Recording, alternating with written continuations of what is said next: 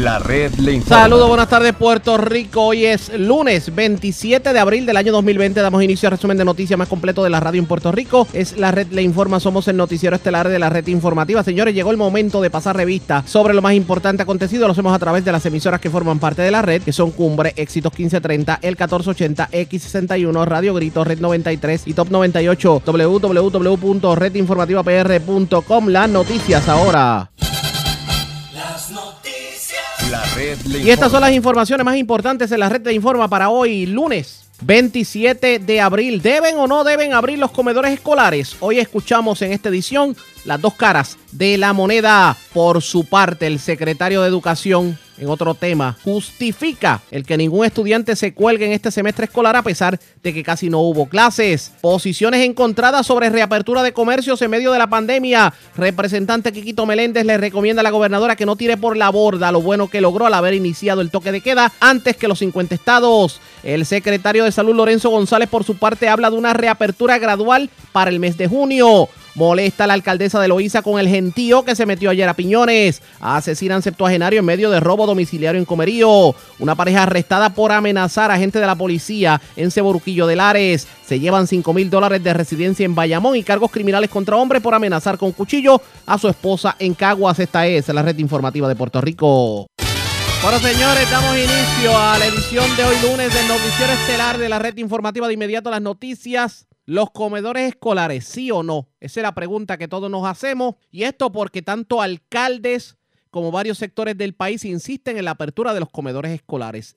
El gobierno dice que no porque sería un riesgo definitivamente en cuanto a lo que tiene que ver con, la, con el contagio del coronavirus. Además de poner en riesgo las empleadas de comedor escolar, insisten los funcionarios de gobierno que el abrir el comedor esco- escolar sería tanto como abrir un fast food o abrir un restaurante. Tendría el mismo riesgo. ¿Quién tiene la razón en esta controversia? Pues hoy la presidenta de la Asociación de Comedores Escolares, Nelly Ayala, habló del tema y esto fue lo que dijo. no es, no es mía, no es mía la decisión.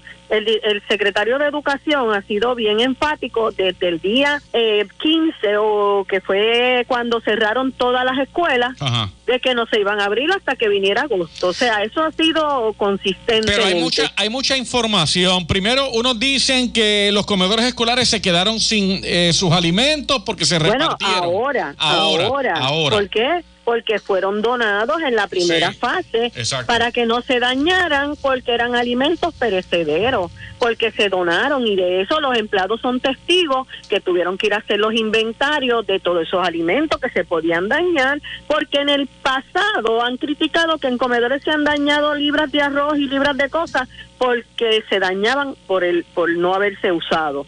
En esta ocasión, Comedores decide, oye, no son los empleados, Comedores y el secretario decide que no van a abrirse las escuelas, pues por lo tanto, para que esos alimentos no se dañen, lo donaron. Exacto, eso estamos claros. Oiga, doña Nelly, pero si el gobierno, llámese secretario de Educación, gobernadora y hasta el presidente de los Estados Unidos dice, vamos a abrir comedores escolares, ¿cuál es la posición de ustedes? Que se le tiene que ofrecer seguridad a los empleados que trabajen. Ok. que se le tiene que ofrecer este pruebas, como lo están haciendo ahora mismo el Departamento de Corrección. Ajá. Se le tienen que ofrecer pruebas a todos estos empleados que van a poner a cocinar. Los empleados pueden ser portadores del virus y transmitirlo a los recipientes de estas comidas.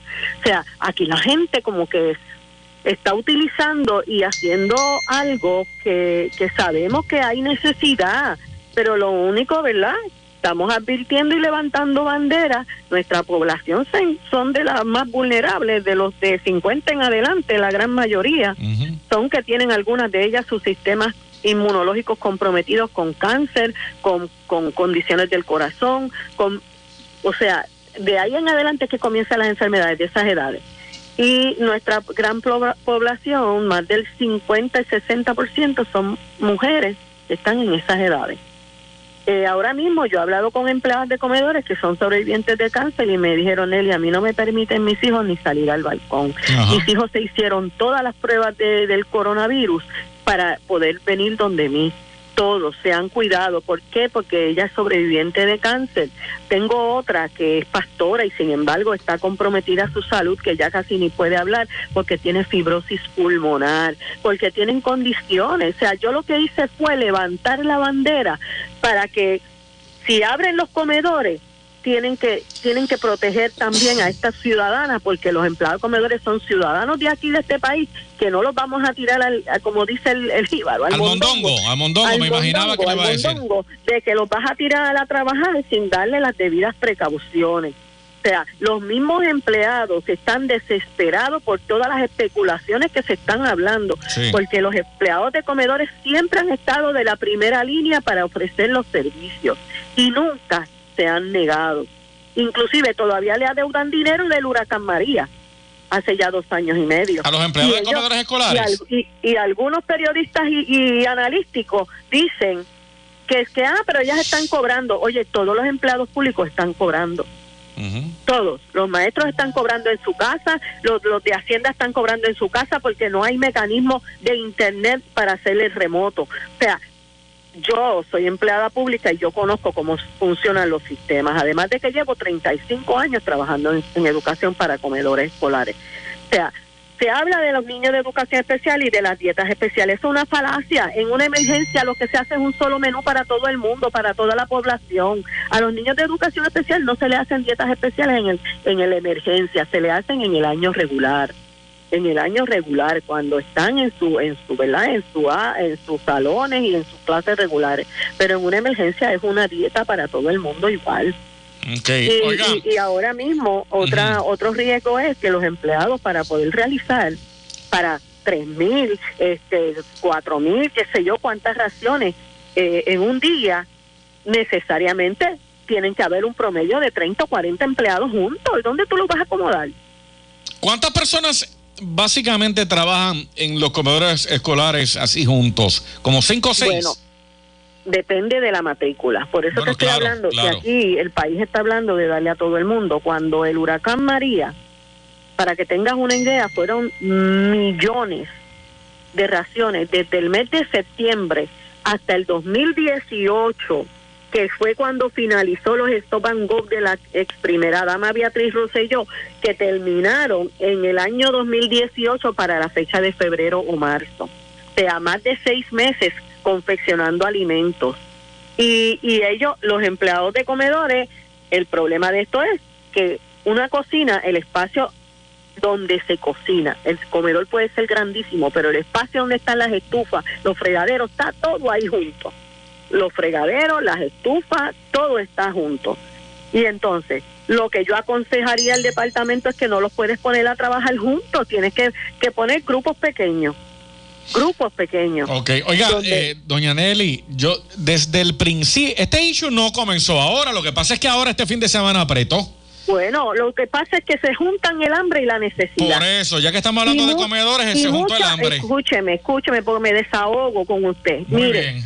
lo que pasa es que se junta el hambre y la necesidad. En un año electoral, todos los políticos quieren hacer su agudo. Eso es así. Todos los políticos quieren coger PON. Todos los industriales que se benefician del programa de comedores escolares y los miles de millones de chavos que genera comedores escolares, la industria de la leche, la industria del alimento, la industria de la carne, la industria de- del gas, todos los que le dan servicio a comedores que no van a recibir en este mes ese, ese, esa factura. O sea, eso no lo estamos viendo. Y esos grandes intereses son los que empujan a los políticos a que, a que defiendan. Y utilizan, bendito, la pobreza, y utilizan a los estudiantes, y utilizan a la ciudadanía. Entendemos y no somos ciegos, padecemos igual que todo el mundo. Yo tengo conmigo una hija de 19 años de educación especial y que ella recibe servicios en una escuela vocacional de San Juan. Y esa niña, yo no la puedo dejar salir, yo no la puedo, porque tiene condiciones especiales. Tiene su sistema inmunológico comprometido, espina bífida con un solo riñón y con miles condiciones más. Yo no le voy a dar un alimento que me lo provean, que no sea el que yo le hago aquí en mi casa. Esto es bien complicado, ¿sabe? Esto no es Esto tan es- esto es fácil, la gente se cree que esto es sencillo. Esto es bien Y complicado. esto no es tan fácil. O sea, un empleado asintomático, un empleado asintomático contagia a 10 personas. Ya yo he leído y la gente lee lo que le conviene. Yo he leído que un repartidor de pizza contagió 70 personas. Yo he leído que en Estados Unidos han muerto más de 60 empleados del sistema de educación pública de Estados Unidos contagiados con el coronavirus y entre ellos empleadas de comedores. He leído también que en algunos estados, como en Pasadena, California, como en Detroit, como han tenido que parar el servicio de los comedores y allá no se confecciona como aquí. Allá lo que le dan es una cajita con algunos comestibles, que es lo que el departamento ha, destacado a las sin fines de lucro para que haga, que le den una cajita con comestibles para que ellos puedan prepararlo en sus hogares. Pero pues como aquí somos así el, el voz populi de la gente y, y muchas dentro de las verdades que se puedan estar diciendo hay necesidad, pero dentro de las verdades que se puedan estar diciendo hay muchas falacias, hay muchas cosas y la gente repetidamente se lo cree. Okay. Eh, doña Nelly, ¿y usted cree que la presión que se está haciendo en términos masivos, esto haga que ustedes regresen al comedor escolar? ¿Cuál es, qué, le dice su olfato? La decisión, la decisión, los empleados nunca se han negado, caballero. No, pero espérese, no pelee, no pelee, no pelee, conmigo, yo solamente le estoy preguntando. No pelee conmigo.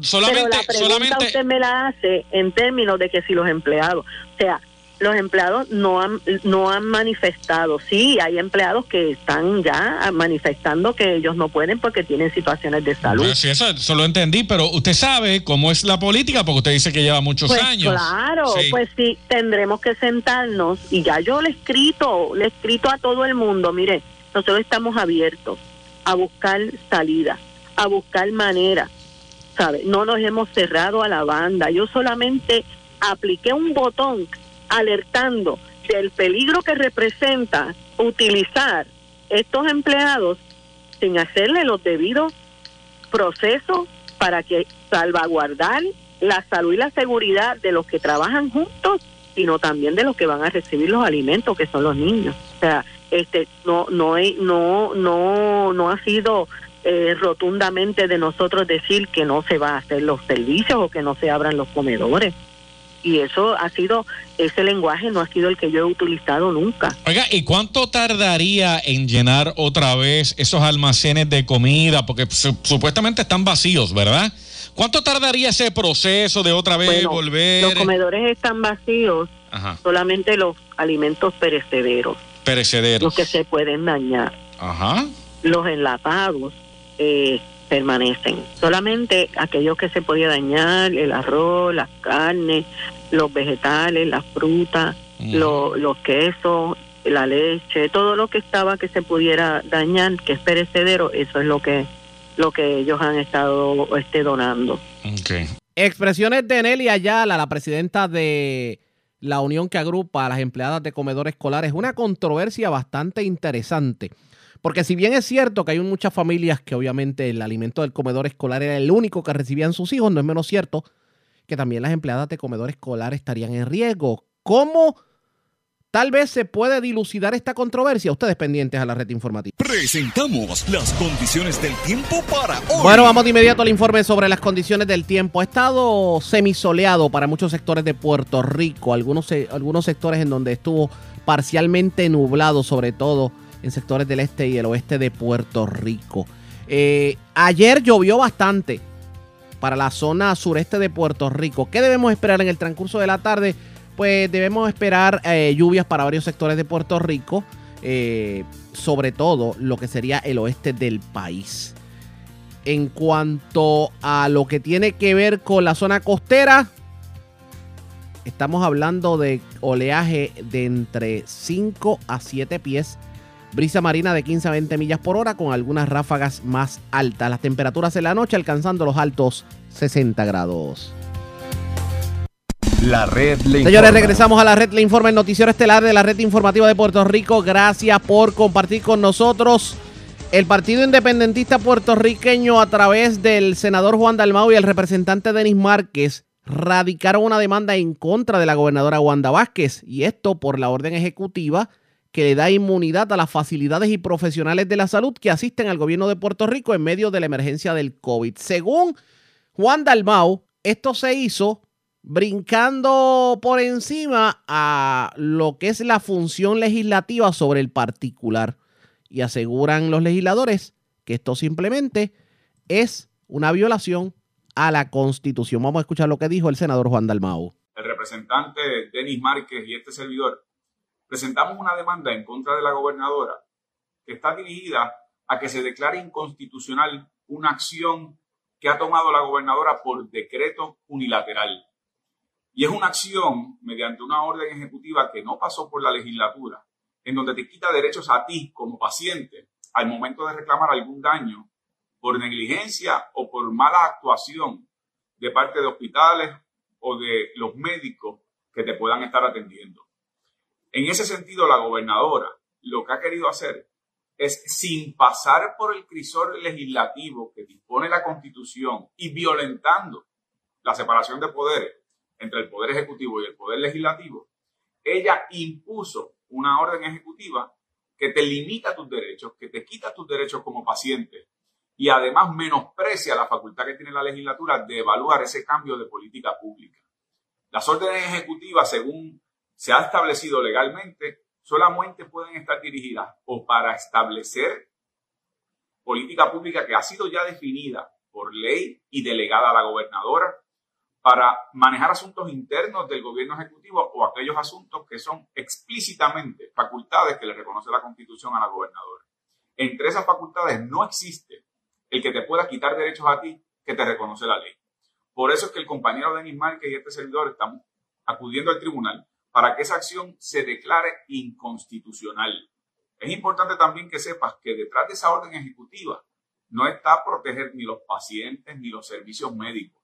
Tanto los médicos como hospitales pagan seguros por si son demandados en el ejercicio de su función médica. Esos seguros respondan. Es precisamente esas compañías de seguros las que han logrado por su poder económico que la gobernadora les apruebe una inmunidad porque de esa manera no tendrían que esas compañías aseguradoras responder económicamente si es que algún médico o algún hospital no actúa conforme a los protocolos médicos correspondientes. Se trata esa orden ejecutiva, más allá del planteamiento jurídico y constitucional, de una orden para proteger los intereses económicos de unos pocos poderosos que representan las compañías de seguro, al precio de que tú como paciente no tengas en su momento una reclamación justa si se te ha violentado tu derecho a un servicio médico responsable, un servicio médico que siga los protocolos correspondientes. Así que en el día de ayer radicamos esa demanda y mañana lunes estaremos acudiendo al Tribunal Supremo para que emita una certificación de manera que el Tribunal Supremo examine cuanto antes debido al alto interés público que tiene el planteamiento que hemos hecho en nuestra demanda, eh, que el Tribunal Supremo tenga que atender este asunto lo antes posible. Confiamos que al final del camino prevalezca, número uno, el respeto que tiene que haber con las ramas constitucionales y que pare la costumbre de gobernadores de turno utilizar crisis que enfrenta el país para actuar por encima de lo que dispone la constitución y además afectar tus derechos como ciudadano, en este caso como paciente. Pero además de eso, que se deje sin efecto una orden que ciertamente no es para el beneficio de muchos en momentos de crisis en salud, es para el beneficio de unas aseguradoras poderosas que quieren cuidar su bolsillo. De eso se trata esta demanda, de estar contigo y tus derechos o aquellos que prefieren en momentos de crisis proteger los grandes intereses económicos. Bueno, esa es la explicación que dan los líderes del Partido Independentista puertorriqueño para haber demandado a la gobernadora. No solamente se limitaron al asunto de lo que tiene que ver con la alegada inconstitucionalidad del recurso que sometió en orden ejecutiva la gobernadora, sino que también están asegurando que esto defiende los grandes intereses. Hay muchos sectores que han estado criticando la medida, pero la moneda tiene dos caras. Y yo tengo en línea telefónica al presidente del Colegio de Médicos Cirujanos, el doctor Víctor Ramos. Vamos a hablar sobre el particular y sobre la necesidad de que esta orden ejecutiva se haya aprobado. Saludos, buenas tardes, bienvenido a la red informativa. Buenas tardes y buenas tardes al pueblo de Puerto Rico. Doctor, ¿era necesario el que la gobernadora Wanda Vázquez aprobara la orden ejecutiva dándole inmunidad a aquellos que dan servicio en medio de la pandemia del COVID? Definitivamente, era necesario. Y vamos a explicar varias cosas. Primero, estamos hablando de un virus novel, que no hay un tratamiento específico, que, el tratamiento que se da ahora es totalmente distinto que el que era hace una semana, que vamos aprendiendo día, día a día, que ciertamente puede haber reclamaciones porque le dimos esto y no aquello, porque no es algo que sea el estándar es esto, va cambiando según todas las semanas. El 18 estados de Estados Unidos tienen órdenes similares, ya sea por orden ejecutiva o por legislación. El CARES Act, que es la ley federal, que va por encima de cualquier ley estatal, y, le impone a, a los gobiernos estatales dar inmunidad a, a los que están atendiendo el COVID.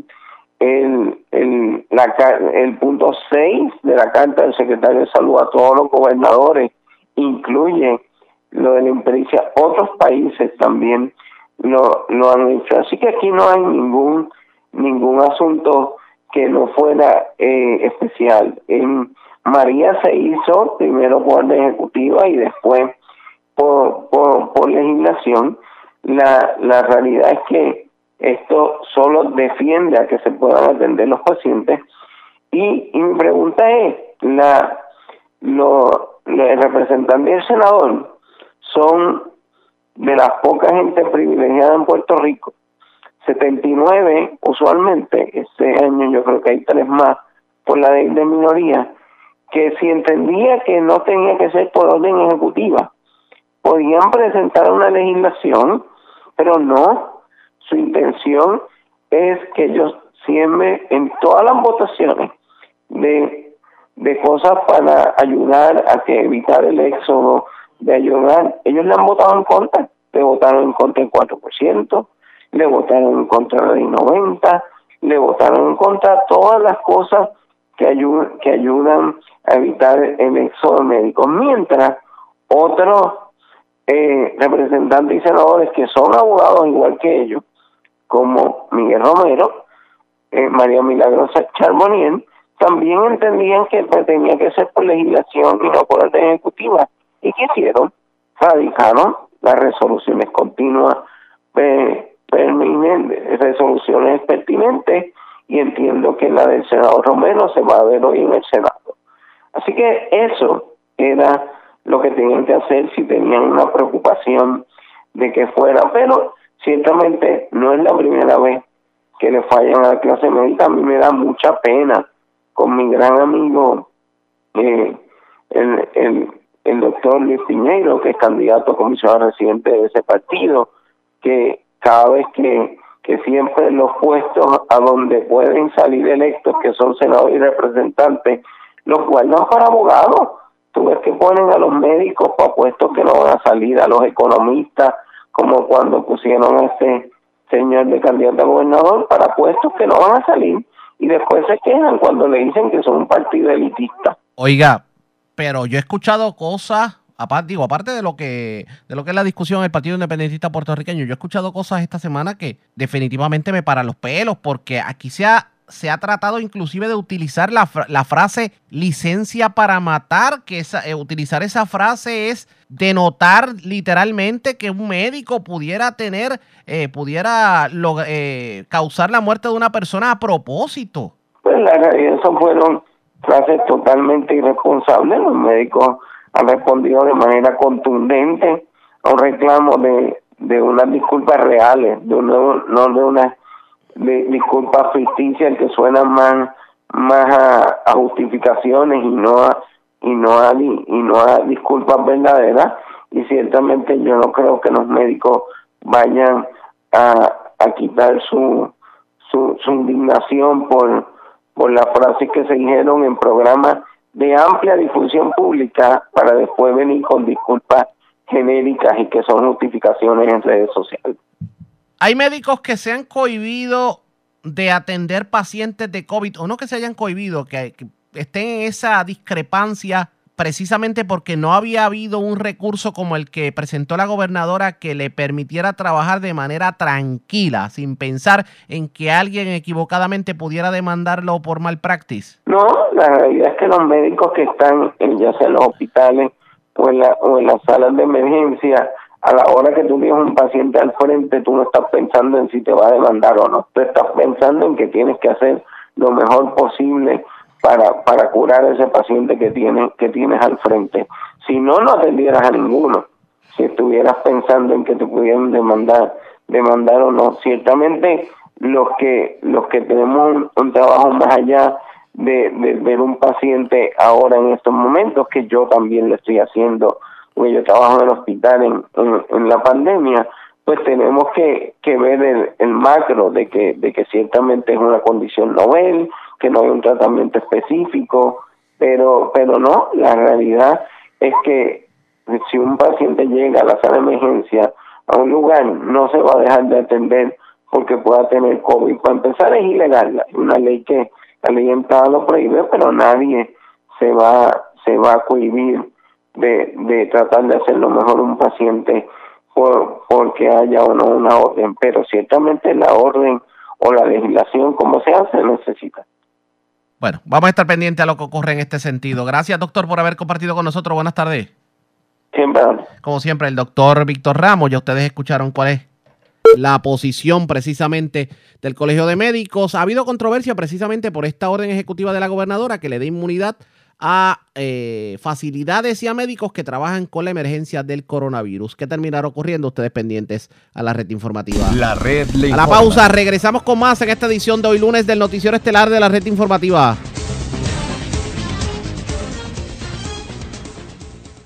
La red le informa. Señores, regresamos a la red le informa, el noticiero estelar de la red informativa. Gracias por compartir con nosotros. ¿Cómo está el coronavirus al día de hoy? Vamos a escuchar las expresiones que dieron el día de hoy el secretario de Salud, Lorenzo González, sobre el particular. Endémica, básicamente, en Puerto Rico, dengue. Es algo que vivimos con ellos continuamente. Vemos ciclos de aumento, particularmente relacionado a eh, eh, condiciones ambientales, particularmente cuando tenemos mucha lluvia y retención de aguas eh, en distintas áreas.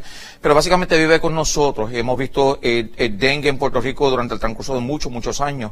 Hemos visto epidemias, básicamente cuando vemos un aumento progresivo que sobrepasa lo que ha sido el comportamiento típico de esa condición este, para nuestro país. Y cuando yo estuve aquí en el 2009 al 2012, tuvimos una epidemia, particularmente tuvimos la pandemia de, de influenza, pero también tuvimos la epidemia de dengue, donde vimos que el aumento fue mucho mayor a lo esperado relacionado a la data que se tiene en Puerto Rico.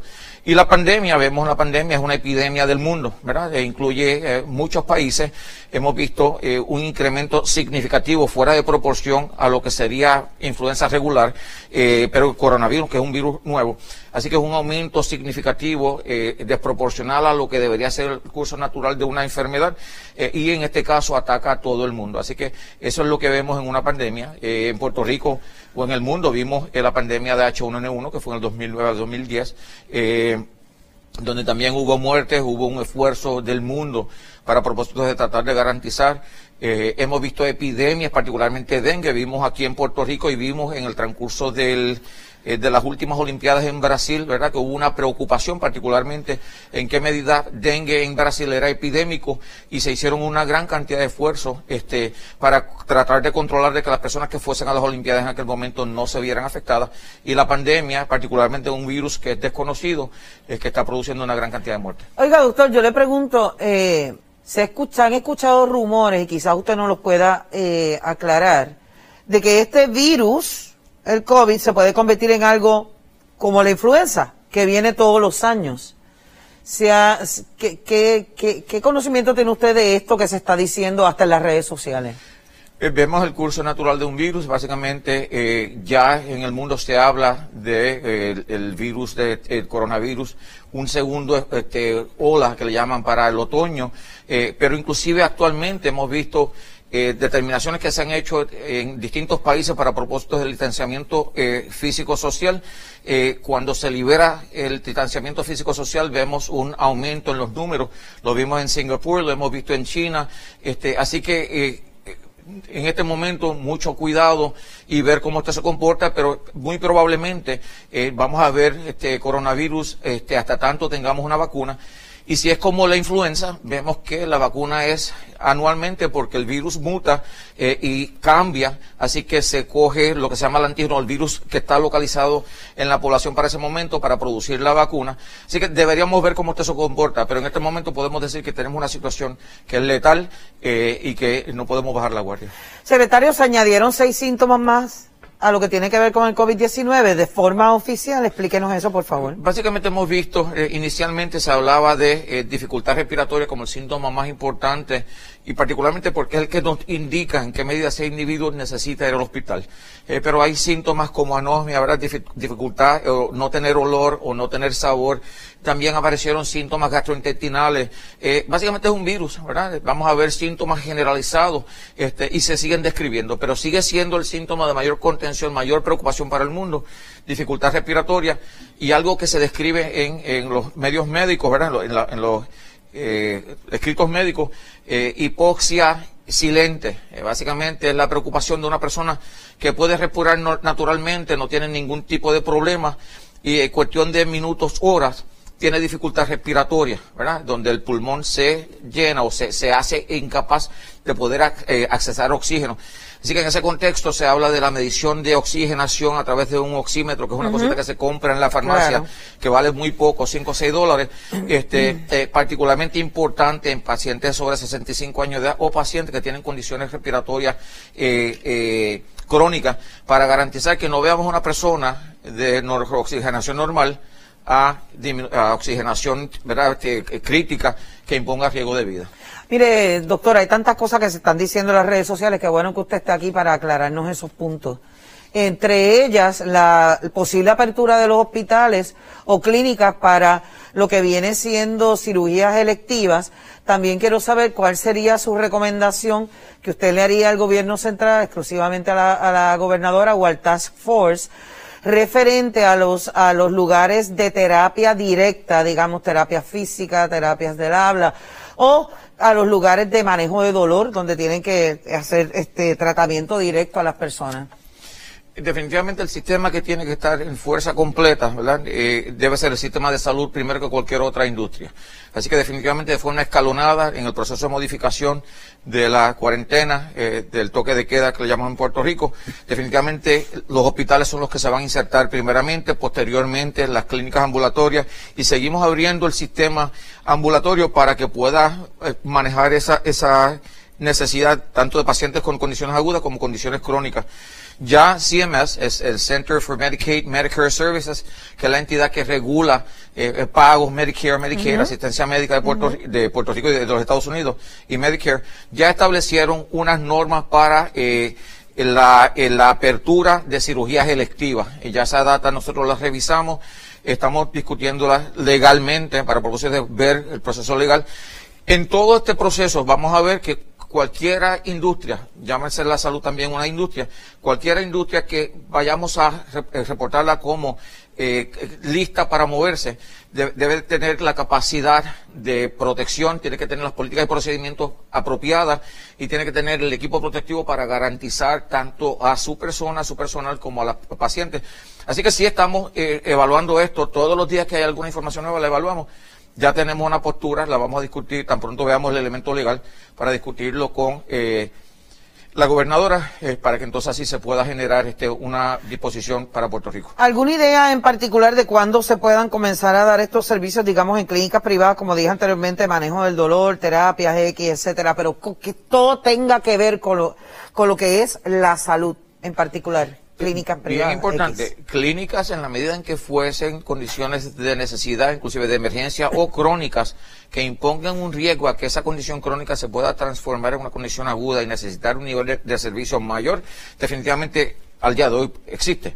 Si las instituciones tienen que tomar las la, eh, arreglos, las eh, situaciones tienen que manejarse de tal forma que tengan el concepto de distanciamiento físico, política de procedimiento y bien importante, el equipo protectivo para proteger a su personal. Hemos dicho, ¿verdad?, desde el inicio, que la la situación de la persona de primera línea es la sobreexposición a lo que se llama carga viral. Por eso que esa persona se ve más afectada y tiene la posibilidad de necesitar recursos de mayor este, eh, nivel, particularmente en, hospitales. Así que cuando comuniquemos lo de las eh, cirugías electivas, eh, bien importante, que tiene que haber evidencias de que estas instituciones tienen las políticas y procedimientos para garantizar distanciamiento por cita, eh, eh, equipo protectivo, e inclusive hay, hay, entidades que ya se han acercado, que quisieran hacer eh, pruebas COVID antes de ver su paciente para procedimientos electivos. Así que hay una buena onda, como dice uno, una buena postura. el sistema de salud de Puerto Rico ha sido genial.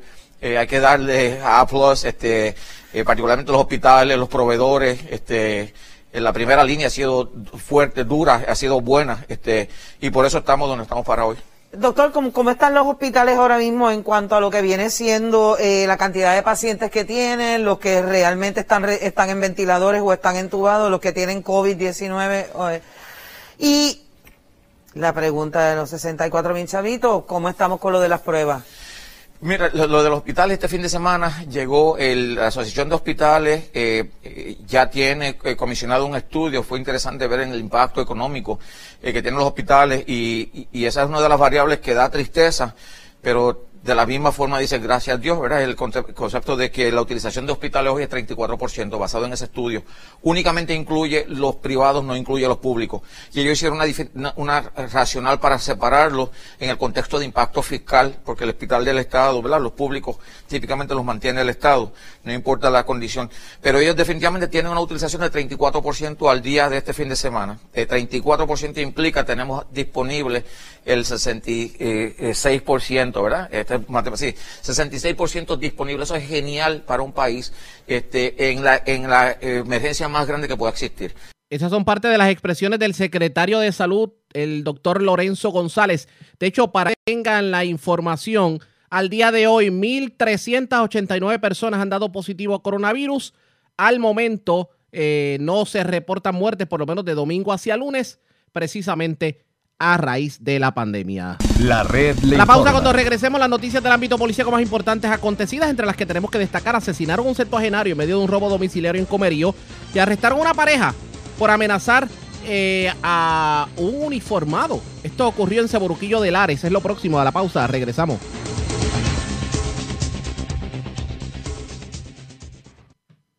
La red le informa. Señores, regresamos a la red le informa. Somos el noticiero estelar de la red informativa de Puerto Rico, edición de hoy lunes. Gracias por compartir con nosotros de inmediato noticias del ámbito policiaco. Señores, las autoridades tratan de dar con el paradero de desconocidos que ultimaron a balazos en medio de un robo domiciliario a un septuagenario. Un hecho ocurrido en el barrio Riondo de Comerío. Además, se llevaron un chipping hammer de una residencia en el barrio Cuyón de Coamo y es Huidalis Rivera Luna, oficial de prensa de la policía de Bonito ¿Quién nos trae detalles en vivo? Saludos, buenas tardes. Saludos, buenas tardes a todos los residentes. Agentes adscritos al Instituto de Comerío investigaron un robo domiciliario en la carretera 156 del barrio Riondo del mencionado municipio. Según informes preliminares, uno o varios individuos llegaron hasta una residencia a cometer un robo domiciliario donde mediante amenaza e intimidación despojaron a un hombre, el cual fue identificado como José Dolores Rivera Martínez, aproximadamente 70 años de un auto Toyota eh, Ron, el color gris, y le dispararon causándole la muerte. Los agentes Colón y Vega de Servicios Técnicos y el teniente Maldonado, asistente a la División de Homicidio de 6 en Bonito, en unión a la fiscal Tania Delgado de la Fiscalía de Bonito, se hicieron cargo de la investigación. A su vez, un escalamiento fue reportado el fin de semana en una residencia que ubica en la carretera 704 del barrio Cuyón, en el pueblo de Cuamo. Alega Néstor Padilla que alguien con libre acceso entró al sótano y se apropió legalmente de un eh, marca Maquita, propiedad valorada en 1.200 dólares. Esto caso se refiere a la división de propiedad del Cuerpo de Investigaciones Criminales de la Ley para que se hagan cargo de la investigación. Buenas tardes. Y buenas tardes para usted también. Gracias, era Huidalis Rivera Luna, oficial de prensa de la policía en Aybonito, de la zona central de Puerto Rico, la metropolitana. Señores, en condición estable se encuentra un caballero que recibió heridas punzantes en el área del cuello, rostro, pecho y mano derecha. Y esto porque una persona se acercó a pedirle dinero y pues aparentemente no le dio dinero y el, la persona que se presume se trata de algún deambulante o usuario lo agredió. Esto ocurrió frente al Walgreens de la avenida Muñoz Rivera en Río Piedras y la información la tiene Israel Arroyo, oficial de prensa de la policía en el cuartel general. Saludos, buenas tardes. Saludos, muy buenas tardes. Como bien mencionaste, a eso de las 6 y 48 de la noche de ayer, se reportó una agresión grave frente a, la farmacia Walgreens, que ubica en la avenida Luis Muñoz Rivera, en Río Piedras, San Juan. Según informó el perjudicado, alega que alguien descrito como de testigueña se le acercó para solicitarle dinero por la ventana de su auto y cuando fue a buscar dinero el agresor le realizó varias eh, heridas punzantes en el área del cuello, rostro, pecho y mano derecha. La víctima aceleró su vehículo hasta llegar al CDT de Río Piedra, donde la doctora de turno le tomó puntos de sutura en todas las partes de, de donde fue herido. Al momento la víctima se encuentra en condición estable. El policía municipal Vázquez se hizo cargo de la pesquisa y se le dio conocimiento a la división de agresiones del CIC de San Juan sobre el incidente. Gracias por la información. Buenas tardes. Gracias, era Israel Arroyo, oficial de prensa de la policía en el cuartel general de la zona metropolitana. Vamos a la zona centro-oriental de Puerto Rico, porque las autoridades radicaron cargos por ley 54 contra un caballero residente de Caguas que aparentemente intentó entrar a la residencia de su pareja utilizando un cuchillo. También se arrestó una persona, eh, específicamente en la zona de Caguas.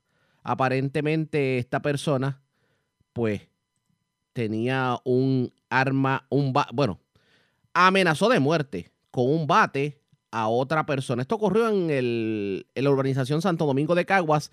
Y la información la tiene Vivian Polanco, oficial de prensa de la policía en Caguas. Saludos, buenas tardes. Buenas tardes, saludos. ¿Qué información tenemos? Eh, la agente Ramos, adscrita a la División de Violencia Doméstica de Cagua, bajo la supervisión del sargento Hernández, informaron sobre la erradicación de cargos criminales contra Francisco Fernández Gómez, de 50 años y residente de Cagua, por violaciones a la Ley 54 y a la Ley de Armas. Surge de la investigación que en horas de noche del viernes, eh, Fernández Gómez intentó entrar a la residencia de su pareja haciéndole manifestaciones de amenaza de muerte a la, vez que utilizaba un arma blanca amenazando a la misma. El caso fue consultado con la fiscal Alberio, quien ordenó erradicar los cargos antes mencionados. Posteriormente, la, prueba fue llevada el juez Isón de Rivera, quien determinó causa y fijó una fianza de 80 mil dólares, la cual no prestó, siendo ingresado en la cárcel de Bayamón hasta el día de la vista preliminar. Por otra parte, en horas de la noche de ayer se reportó un arresto por ley de armas y amenaza, hechos ocurridos en la organización Santo Domingo en Cagua. Según se informó que en circunstancias que siguen bajo investigación, un hombre identificado como Alex Ruiz, de 46 años, fue puesto bajo arresto luego de haber eh, amenazado de muerte utilizando un bate al perjudicado identificado como Jaime Ayala. Eh, el agente Julio Lebrón, escrito al distrito de Cabo, continúa con la investigación. Gracias por la información. Buenas tardes. Buenas tardes. Gracias, era Vivian Polanco, oficial de prensa de la policía en la zona centro-oriental. De la zona centro-oriental vamos a la zona centro-norte del país porque, señores, tres residencias fueron escaladas por delincuentes en Bayamón.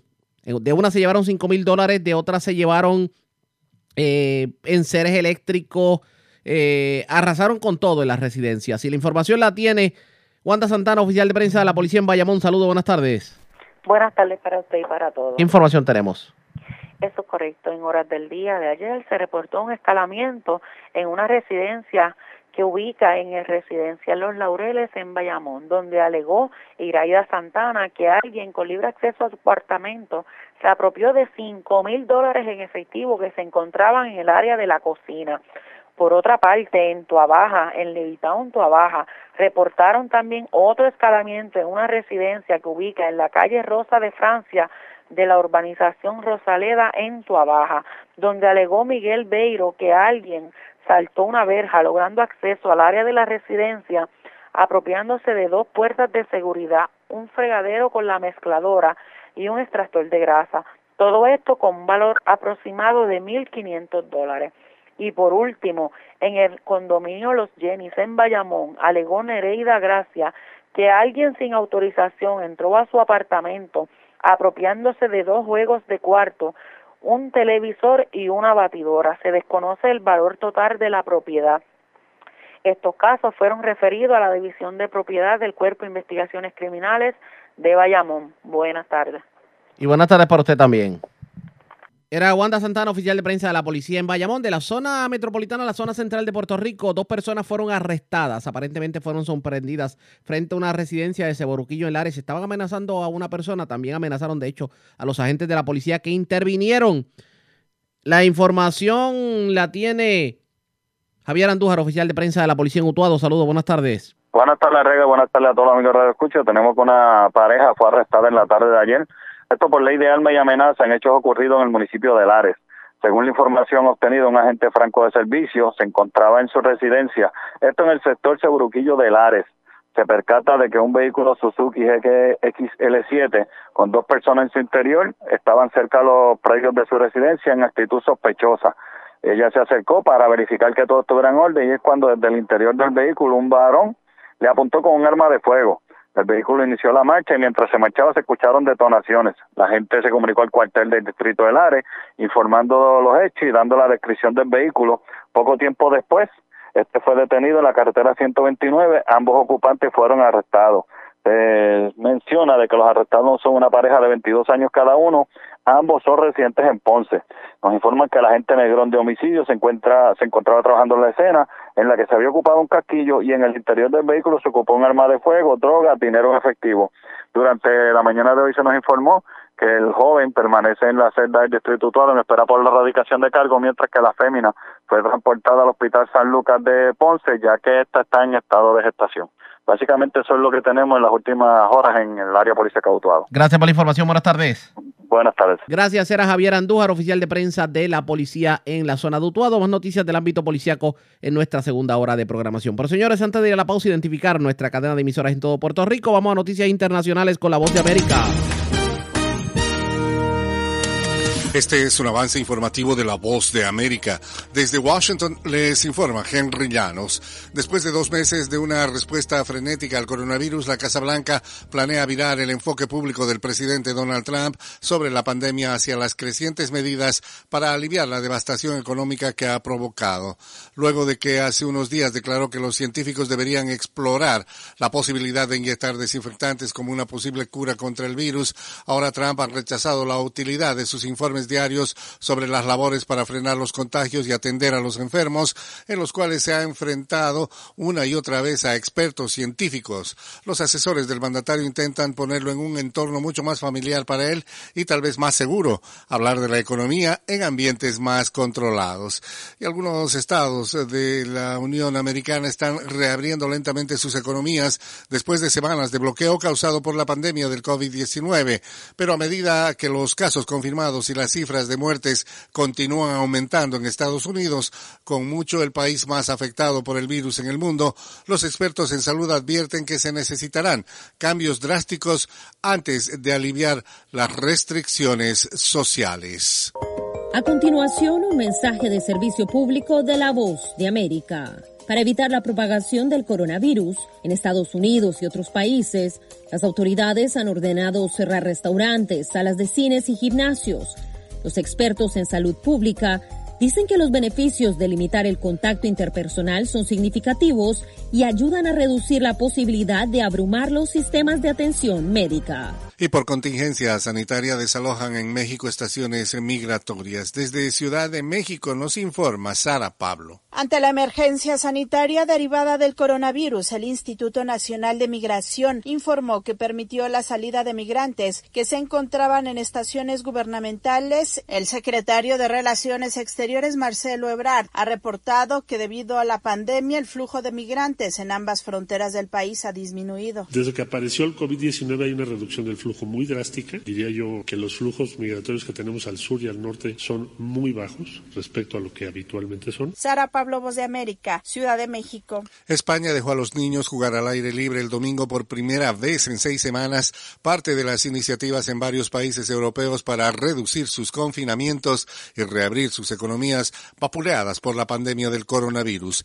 En otras partes del mundo, los hospitales en la ciudad china de Wuhan, donde estalló el desastre, ya no tienen ningún paciente con la enfermedad COVID-19, según informaron medios estatales, después de una crisis en la que esa urbe registró casi 3.900 muertes. Este fue un avance informativo de La Voz de América. La red le informa. Señores, vamos a una pausa. Identificamos nuestra cadena de emisoras en todo Puerto Rico. Regresamos con más en esta edición de hoy lunes del Noticiero Estelar de la Red Informativa.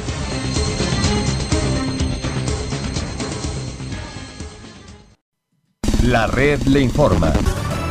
Bueno, señores, iniciamos nuestra segunda hora de programación. El resumen de noticias más completo de la radio en Puerto Rico en la red de Informa. Somos el Noticiero Estelar de la red informativa. Les acompaña, como siempre, José Raúl Arriaga. Vamos a continuar pasando revista sobre lo más importante acontecido y lo hacemos a través de las emisoras que forman parte de la red, que son Cumbre Éxitos 1530, el 1480, X61, Radio Grito, Red 93 y Top 98. Señores, las noticias ahora.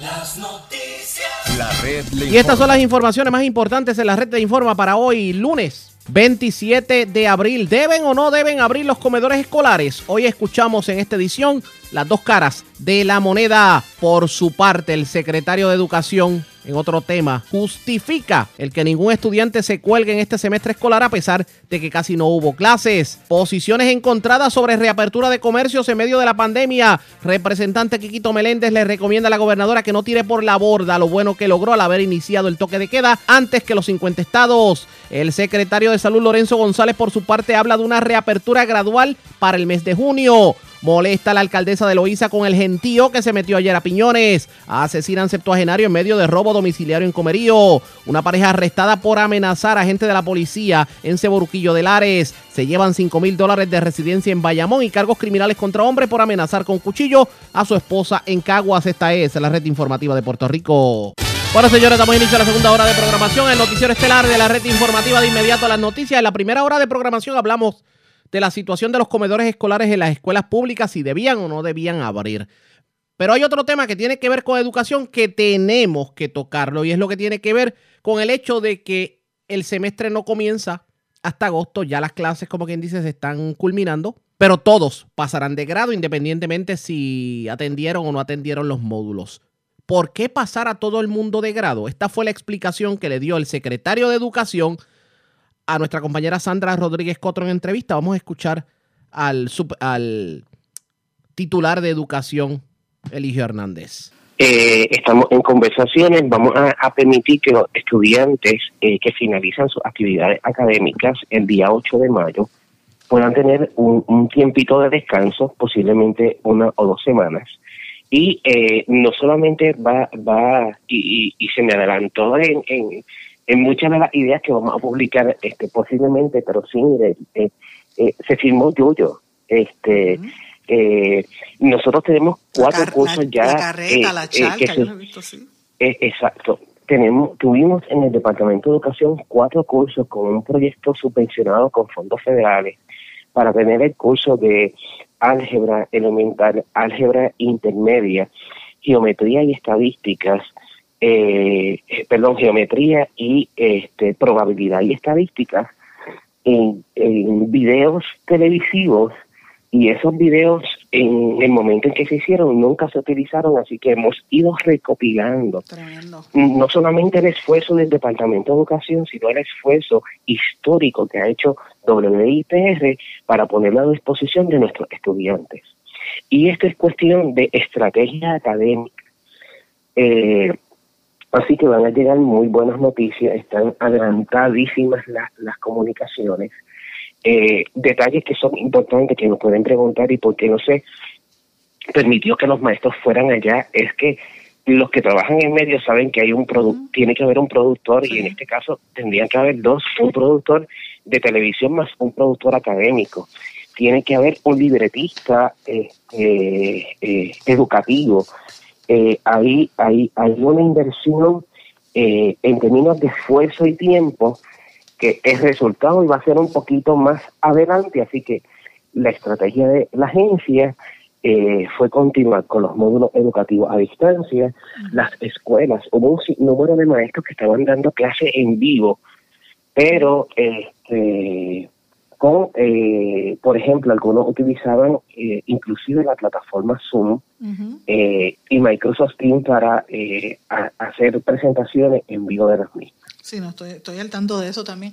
Pero para esto de WIPR, esto requiere, ¿para cuándo estaría y para el verano? Dentro de, después de, después de las Sí. do- primeras dos semanas. Eso es correcto, sí. Qué bien. Estamos trabajando arduamente en ese tema. ¿Y eso cuánto le va a costar al pueblo, más o menos? ¿Perdón? ¿El, ¿Tienen un presupuesto para eso, secretario?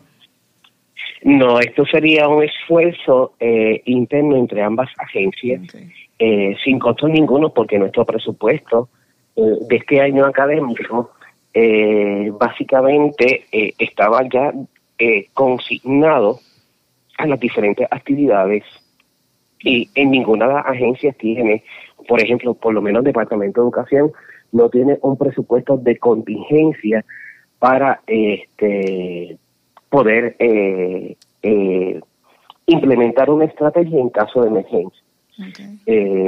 A esos fines, y por ejemplo, nosotros tenemos excelentes maestros dentro del sistema educativo, eh, pero cuando se va al área de televisión, hay unas destrezas eh, que son importantes poder dominar. Por ejemplo, eh, este servidor nunca había tenido la oportunidad de estar eh, tanto o, o visitando eh, un estudio. Pues uno tiene que saber cuál es la cámara, el sonido, o sea, hay unas destrezas que son básicas para que eso se pueda dar. Así que con eso hemos venido trabajando, eh, pero vamos a estar iniciando este enorme y bonito proyecto un poquito más adelante con todos los detalles. Y, y en otro tema también relacionado a esto, secretario, me preocupa mucho, lo mencioné en el vídeo, las graduaciones de cuarto año, que es la fecha que todos los estudiantes, la ilusión tan grande, ¿verdad?, de graduarse. Sé que no se van a, eh, no se van a cancelar. Quisiera saber cuándo las van a hacer en el sistema de educación pública eh, y, no solamente la- las graduaciones, sino los exámenes de College Board, ambas cosas. Sí, eh, tenemos eh, varias, dentro del tema de graduaciones, varios subtemas. El Departamento de Educación es responsable de esa actividad académica que supone la celebración y declarar los graduados a los estudiantes. Al día de hoy, basado en la situación de salud pública, no eh, podemos celebrarlo como hubiésemos querido. Así que el Departamento de Educación ha tomado la determinación de eh, eh, decirle a los directores de escuela las graduaciones al día de hoy dentro de nuestro calendario académico no se van a llevar a cabo en esa fecha.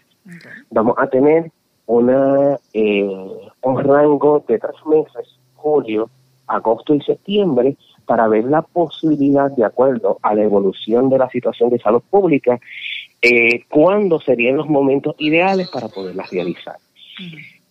¿De qué manera? ¿De qué tipo? Eh, ¿Mediante qué mecanismo? Depende de cómo estemos con el COVID-19. Todo va a depender de eso. Y los exámenes para, para entrar a la universidad, que muchos muchachos estaban, los toman en este semestre, y yo me imagino que ya no los pudieron, o en el verano, y no los habrán tomado, ¿verdad? Sí, ya, ya nosotros hemos documentado que el 100% de los estudiantes de nuestro sistema educativo público tomaron las pruebas de admisión, eh, de aprovechamiento académico para la admisión a la universidad. O sea que no, la- nuestros no las tomarían, no las tomarían, no las tomaron este semestre, o las tomaron ya. eh, eh, ah, hubo un gran... eh, estudiantes toman pruebas en grado 11 y en grado 12. Así que mm, de los las pruebas que se suspendió iba a ser específicamente para estudiantes de grado 11, porque van a tener la oportunidad de que en este próximo año académico la puedan que la puedan tomar. Ya la mayoría de nuestros estudiantes recibieron la admisión a las diferentes universidades. La, la única inquietud que nosotros teníamos era específicamente con un 4% de nuestros estudiantes que iban a recibir F en alguna calificación. Y entonces, de ahí nosotros tenemos que ver quiénes son esos niños, cuáles son las características de esos niños para una toma de decisión. De ahí este servidor ejerciendo eh, la autoridad que me confiere la ley 85, tomamos una determinación que eh, ningún estudiante sería eh, identificado como fracaso, sino que sería ese estudiante eh, hasta grado 11 promovido condicional. O sea que lo que pa- Yo sé. pasaron de, de- ahí ha habido críticas cuanto a eso, ¿verdad? Hay gente que dice que es un trabajo adicional para los maestros, que lo pasaron a los estudiantes, no se va a colgar ninguno, es lo que usted quiso decir. Eh, eh, ahí no lo entendí al final. Que no se va a colgar a ningún estudiante, los van a pasar de grado. Eh, se va a promover condicionado, condicionalmente. Pero eh, hay algo bien importante que es lo siguiente. Dentro de qué contexto un secretario toma esta determinación. ¿Quiénes son esos estudiantes? ¿Qué puede significar un fracaso para ese 4%, que es un número para mí sorprendente? Nosotros estamos en medio de una crisis de salud pública.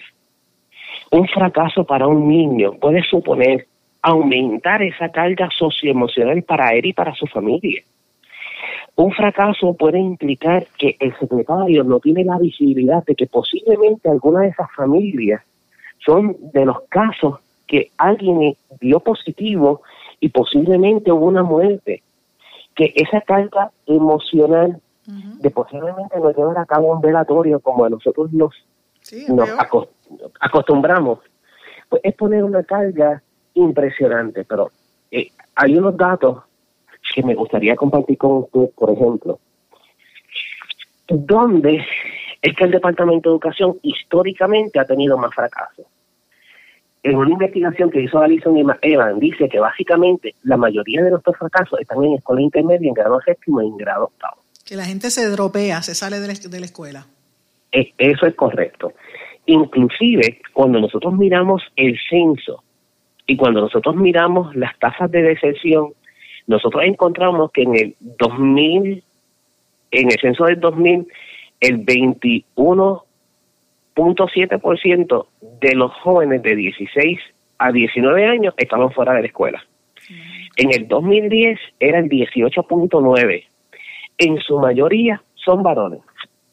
En el caso del Departamento de Educación, cuando nosotros estamos mirando en nuestra tasa corte de graduación del año escolar pasado, 18-19, nosotros tuvimos prácticamente un alza de un 3% de lograr que el niño que llegaba a 9 terminara grado 12.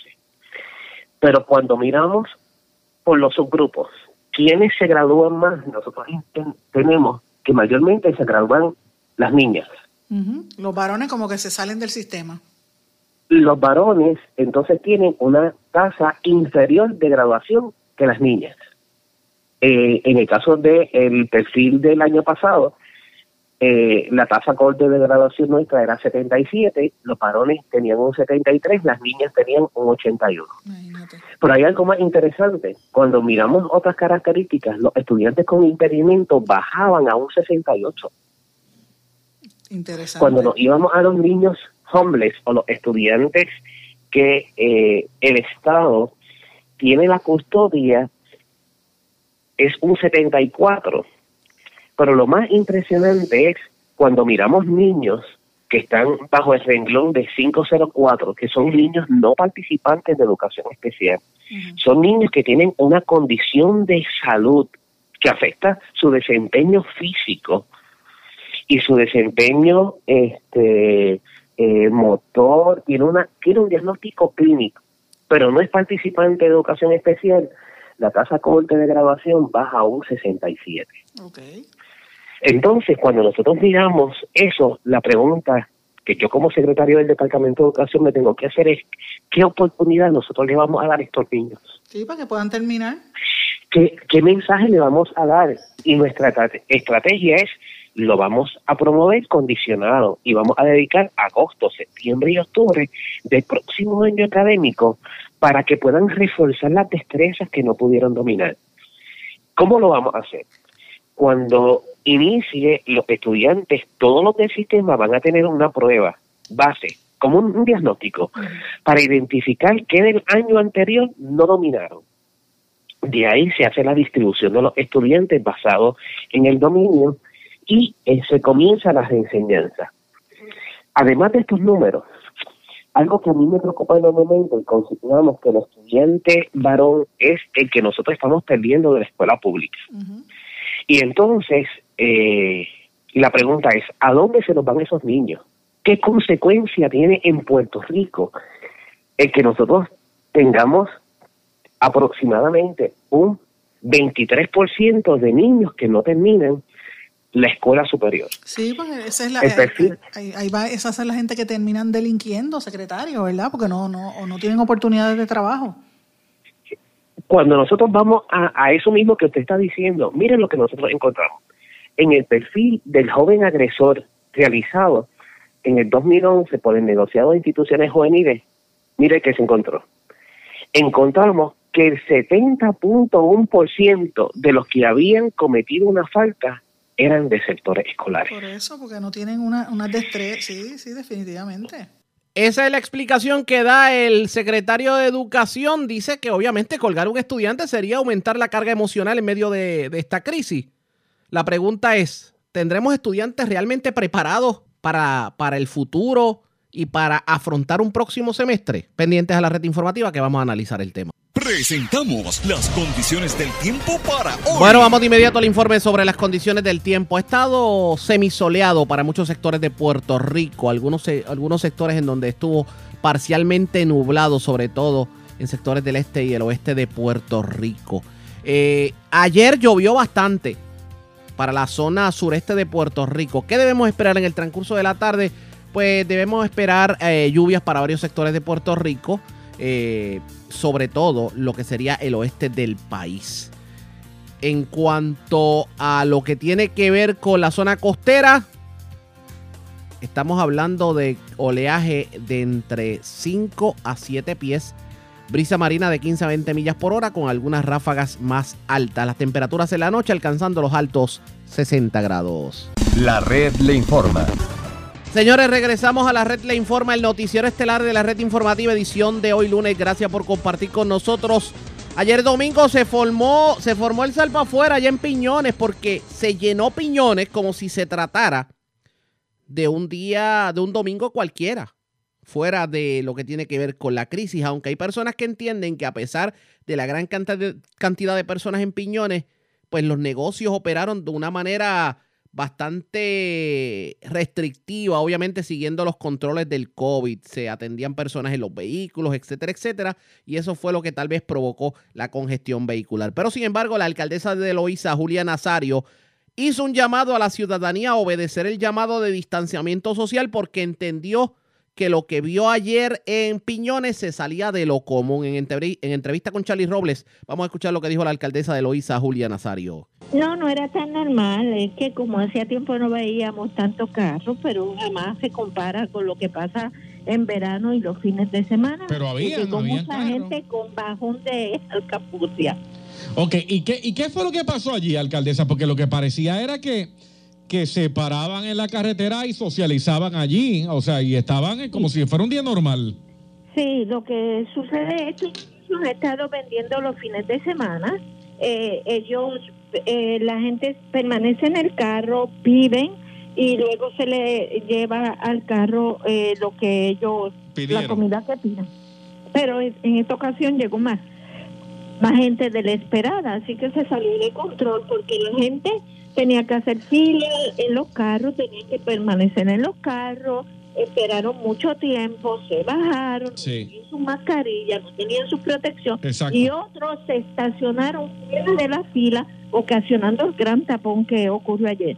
Eh, hay que reunirnos esta semana con los comerciantes y ayudarlos para que entonces ya sabemos que va- está llegando cada vez más personas, que podamos ser más efectivos en atender a los que eh, llegan a Loíza y que los que llegan a Loíza se cuiden y cuiden a los loiseños, porque los loiseños están siguiendo las instrucciones. Así que es bueno que el que nos visita, que es bienvenido, igualmente cumpla con, con los protocolos establecidos. O sea que, porque ayer yo vi cuando salió la noticia de que ustedes iban a hacer intervenciones, pero entonces los dueños de los negocios están haciendo lo correcto, es la gente.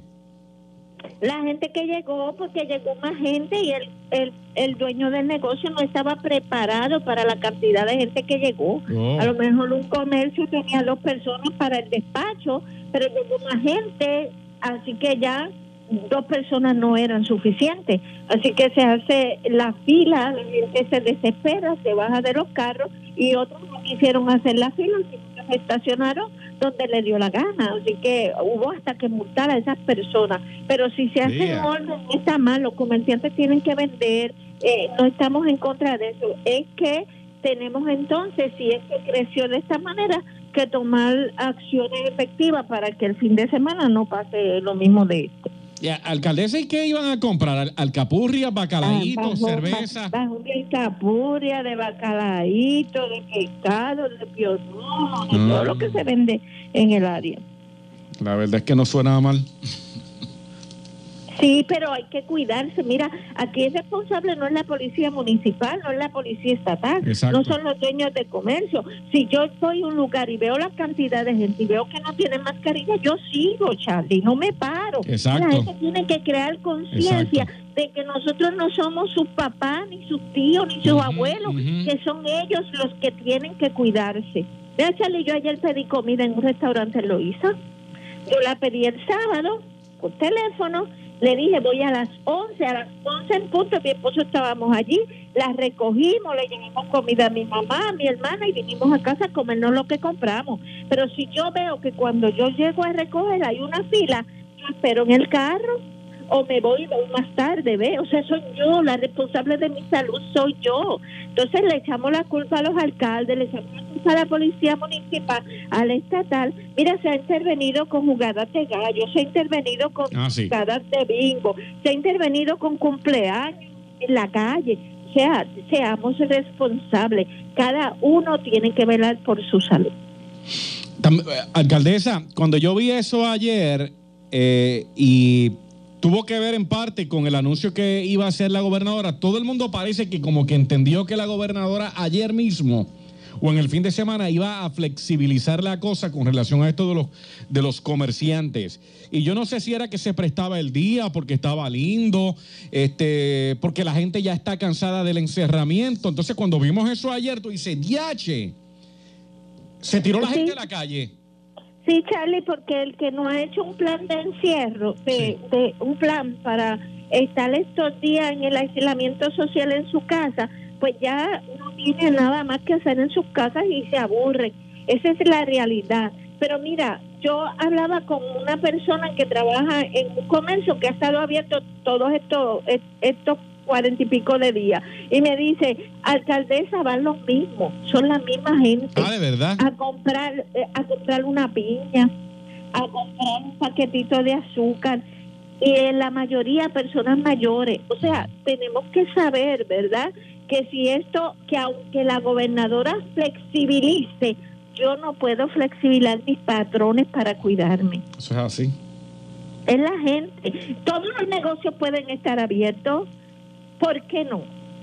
Y, pero yo tengo que ser prudente y saber qué día voy de compra, si hay demasiada gente no entrar.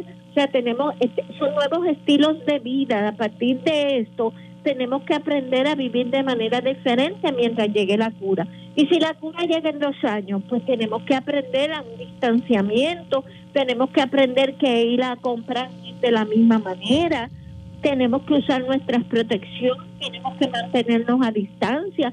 Todo eso tenemos, somos nosotros, somos nosotros los que tenemos que cuidarnos. Alcaldesa, ¿y tuvieron que multar entonces?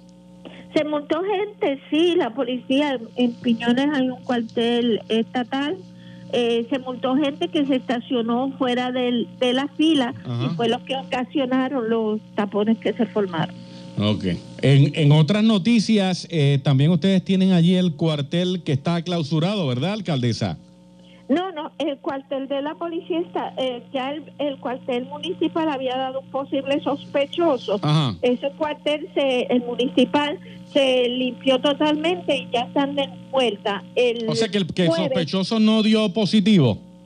Después no dio positivo, no dio en la rápida positivo y en la siguiente prueba, Ajá. la molecular dio negativo. Y entonces hay un, poli- un policía estatal que dio que dio positivo y entonces eh, el cuartel se está limpia, se limpió el sábado. Ellos regresan el martes, pero no dejaron de dar servicio. Lo ubicamos en la biblioteca municipal. Un policía estatal. Eh, sí, cooperamos con la policía estatal. Nosotros trabajamos en Loíza, eh, todos trabajamos. Hoy regresaron los de familia ah, que están ubicados en el primer piso de la alcaldía, porque desde María perdieron su espacio, lo habían ubicado en un trailer y, y hace más de ocho meses están en la casa alcaldía y hoy regresaron para trabajar sobre 800 solicitudes de, de PAM, lo que son los cupones de los diseños que no se habían trabajado. No van a atender público, pero sí desde las oficinas van a atender esas solicitudes. Alcaldesa, ¿y ustedes han planificado allí en la Casa Alcaldía cómo regresar a trabajar? Porque allí trabaja mucha gente, ¿verdad? Sí, ya nosotros eh, limpiamos toda la Casa Alcaldía. Eh, con una compañía privada, los expertos en hacer este tipo eh, de limpieza se limpió el sábado. Yo regreso a mis trabajos full time el miércoles eh, con un grupo limitado y poco a poco vamos a ir integrándolo. Ok, me imagino que las instrucciones son todo el mundo con mascarillas, ¿qué más? Se le va a proveer, se mandó a comprar para todos los empleados una cartuchera de esta que se pone en la cintura. Ajá. Se le va a proveer todos los días dos mascarillas, dos pares de guantes para que puedan a la hora de almuerzo cambiárselas eh, a todos los empleados, los que están en la calle, los primeros, los que recogen basura y los empleados que van a estar desde las oficinas, se les va a proveer alcohol, eh, mascarilla y guantes. ¿Y tienen suficiente abasto hasta para cuántos días? Sí, para 90 días. Para 90 días. Bueno, son buenos, son tres meses. Sí, son casi do, do- 200 y pico mil, eh, 200 de, entre pares de guantes, mascarilla y todo eso. Bueno, pues nada.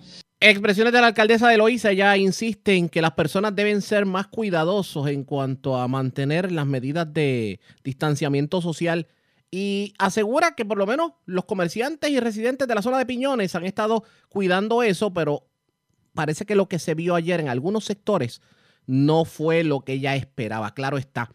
Hubo expresiones de comerciantes en la zona que aseguraron que se estaban manteniendo las medidas de distanciamiento social y que todo se despachaba a través de los vehículos y tal vez eso fue lo que pudo haber ocasionado artificialmente la congestión vehicular y no necesariamente el que hubiera mucha gente visitando Piñones. ¿Qué terminará ocurriendo? Pendientes a la red informativa. La red le informa. A la pausa. Cuando regresemos, ¿qué opina el representante Quiquito Meléndez sobre si se debe o no se debe abrir el gobierno? Es lo próximo. Regresamos.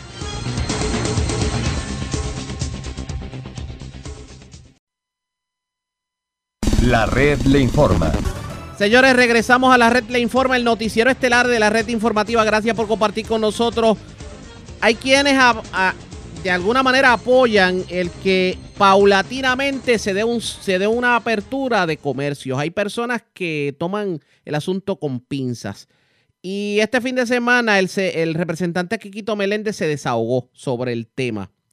Y dice que la gobernadora, entre otras cosas, debe no manchar lo que ha sido su, su buen nombre en cuanto a la forma en que ha trabajado la emergencia, pretendiendo abrir a la carrera.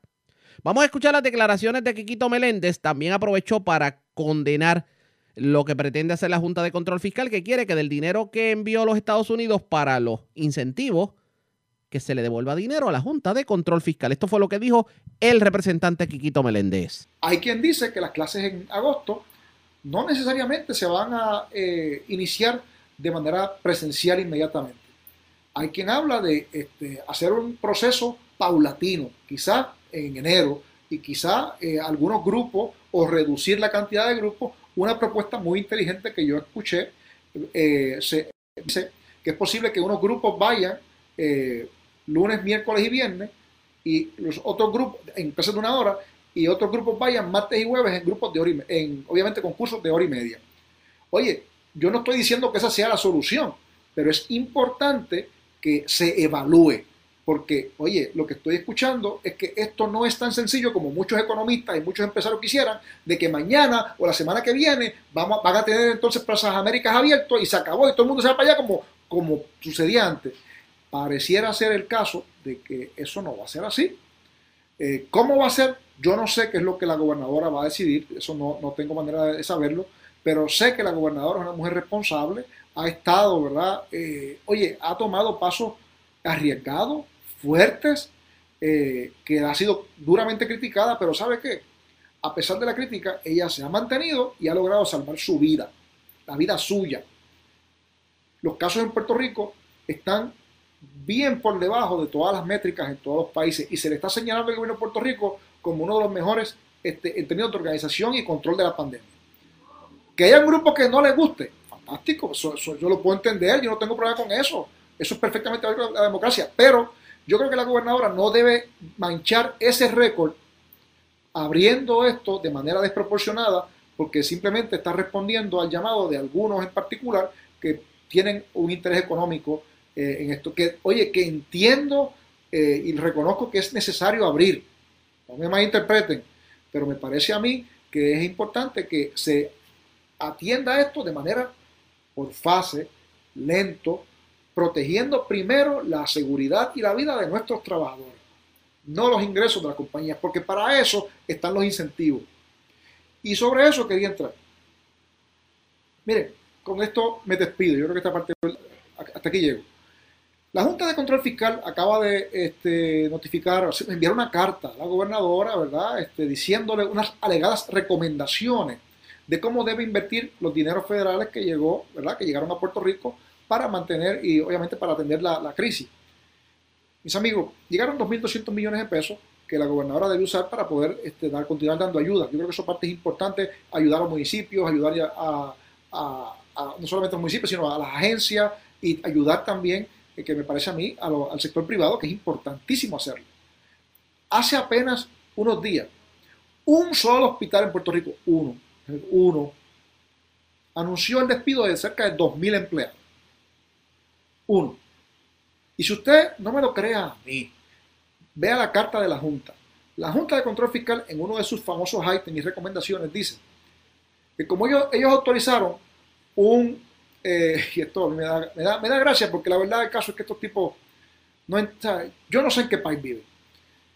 Ellos dicen que ellos autorizaron 787 millones de pesos para poder entonces. A- a- aprobar el paquete. Ustedes recordarán que la gobernadora dio los 500 pesos y dio unas cuantas ayudas más, la, lo que sí, la bonificación a las enfermeras, a la policía y todo ese tipo de cosas. ¿Verdad que sí? ¿Recuerdan? Pero ¿saben qué? La Junta está pidiendo reembolso, así como lo escucha. Ahora la Junta quiere que de los chavos que envió el gobierno federal para atender la pandemia, entonces hay que reembolsarle los chavos a la Junta eh, y obviamente a la partida de que se usó. Pero esta gente no se ha dado cuenta que la pandemia no ha terminado. Esta gente no se ha dado cuenta que el dinero que ellos autorizaron se acabó. Ellos no se han dado cuenta que en, la- en los 1.500 pesos que se autorizaron para las, para las compañías, las personas que trabajaban, ¿verdad? Por cuenta propia y por todos los pequeños negocios, ¿se acuerdan? Ese eran 70 millones de pesos. Eso se fue a las millas. Hay 40 mil solicitudes allí esperando. Y el gobierno de Puerto Rico está solicitando a la Junta de Control Fiscal que autorice una cantidad sustancial de millones más para que podamos entonces repartir eh, los 1.500 pesos a, más, a otras compañías que no pudieron, eh, no se les pudo dar el, beneficio. Pero esto es sábelo todo. Esto critica todo. Son como los analistólogos y los criticólogos. ¿En qué cabeza cabe? ¿En qué cabeza cabe que esta gente estén tratando de pedir que se les reembolse los 500 millones de pesos que ellos habían adelantado? Pero con eso tenemos que bregar. Lo, mismo dijeron otro día que la gobernadora no le había enviado la carta cuando se le había llegado, la, carta había llegado a la Junta el 16 del mes de, del mes de abril. Pero la Junta tenía que enviar un comunicado diciendo que la gobernadora no le envió la carta. Así que, pues les digo, yo no quiero adjudicarle intereses políticos a nadie. En esta etapa no. Eventualmente lo haré. Pero lo que sí es importante es ver cómo personas que están este, eh, llamados a velar por el, buen uso de los fondos en Puerto Rico, están, oye, totalmente enajenados de lo que realmente sucede aquí. Mientras hay gente, mientras hay hospitales este, que están despidiendo gente, esta gente, en vez de que se usen los chavos para dárselo a los hospitales en Puerto Rico, prefieren que se los reembolsen a ellos, para dárselo a los bonistas. Pero ¿en qué país viven estos bandidos? Son, y lo repito otra vez, lo digo yo, son unos irresponsables. Todos los miembros de la, de la Junta, incluyendo a su directora fantástica, cobra mucho, Natalie Jaresco. Claro, como ellos no tienen necesidad. Ese es el problema que hay aquí. ¿Sabes? Como uno- unos poquitos que no sienten la necesidad de- de- del pueblo pretenden imponer su, su criterio como les, como les da la gana. Eso no podemos permitirlo. Y mi llamado a mis compañeros y a todo el mundo es a que, oye, este es el momento de darnos a respetar.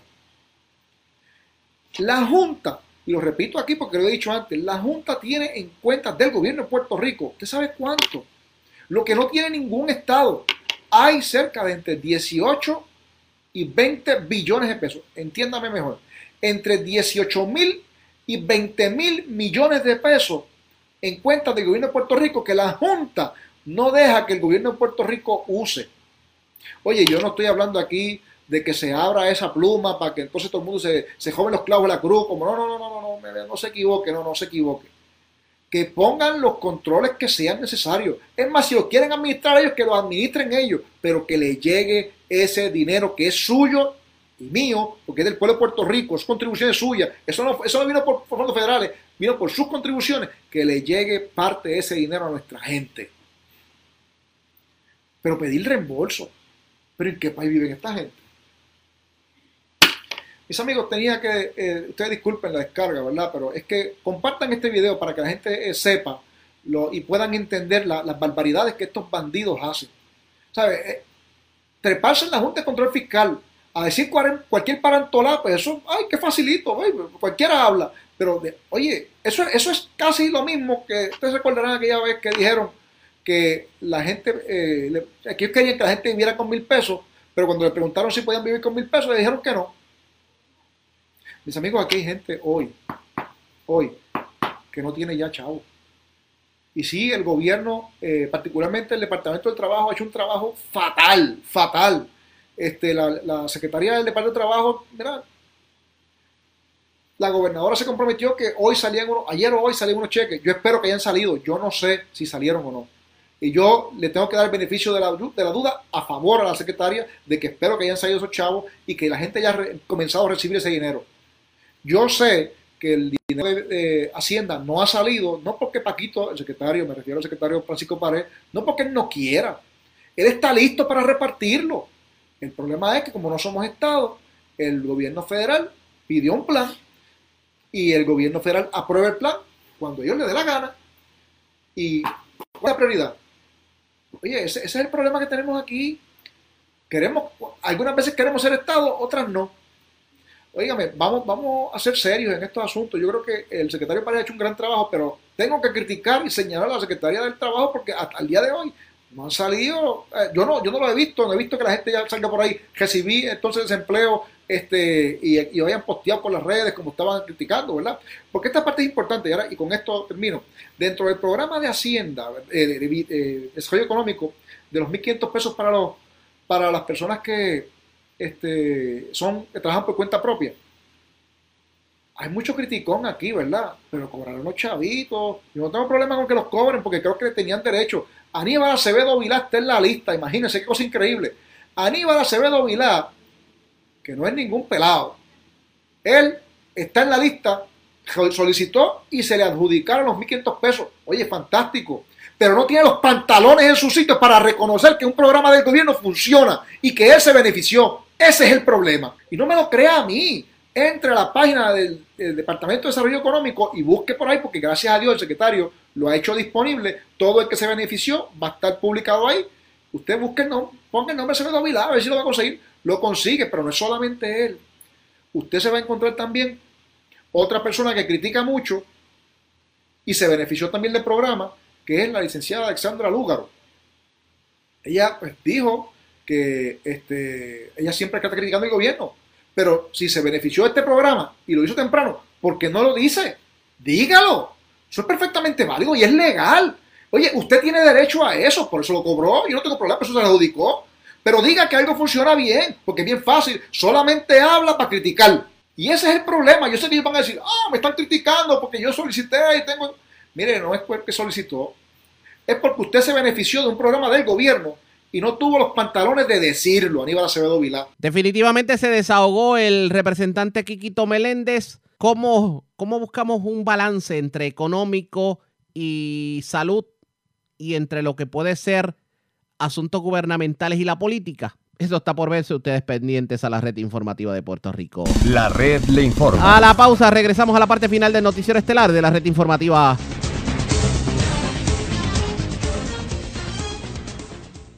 La red le informa. Señores, regresamos esta vez a la parte final del noticiero estelar de la red informativa.